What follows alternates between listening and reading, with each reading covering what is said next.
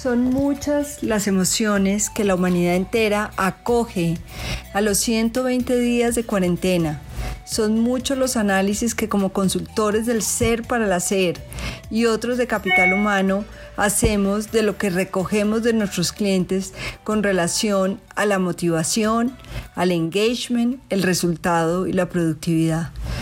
Lo único cierto es que la nueva normalidad es la realidad y que ya hay empresas extranjeras como colombianas que declararon que no requieren a sus empleados en las oficinas ni que regresen al usual sitio de trabajo en este año. Así las cosas, las emociones se intensifican y creería que son más las negativas que las positivas. Temor, cansancio de la virtualidad, rutina versus comodidad, mejor uso del tiempo, confort. Las organizaciones tienen y tendrán un reto muy grande para mantener ese engagement, esa motivación, una productividad y en especial el trabajo colaborativo de equipo para lograr el crecimiento exponencial. Como todos, trabajamos en grupo virtualmente, sin embargo, con el pasar de los días, la ansiedad es peligrosa. La impaciencia aparece, los ojos se agotan y un cierto desánimo nos abruma. El poder de la persuasión se pierde en la virtualidad, el de la negociación también. La expresión facial y corporal, forma del lenguaje no verbal, lo perdimos con la virtualidad. Entonces, ¿cuál es el reto? Es definir esas competencias que se requieren para esta normalidad presente y trabajar por mantener y ojalá mejorar los estándares requeridos.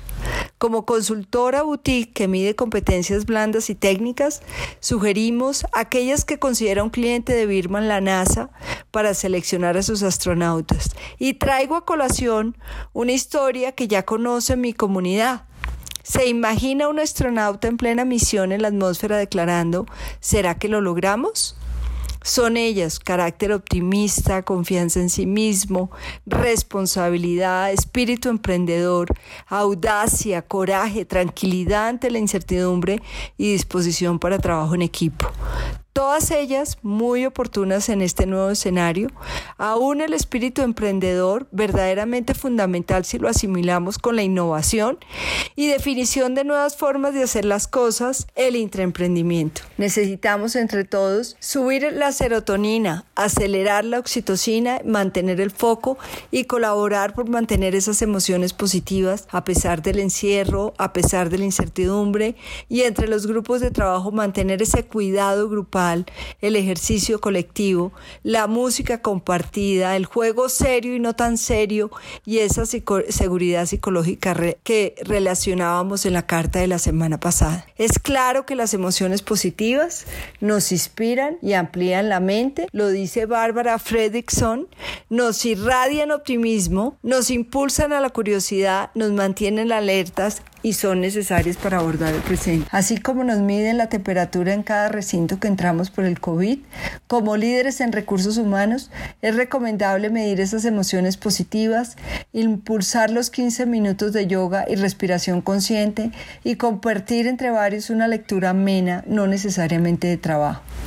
La psicología positiva promueve la risa como instrumento para subir la serotonina. Igualmente, la medicina alternativa promueve el omega 3 y vitamina B12 como sustancias que apoyan el ánimo.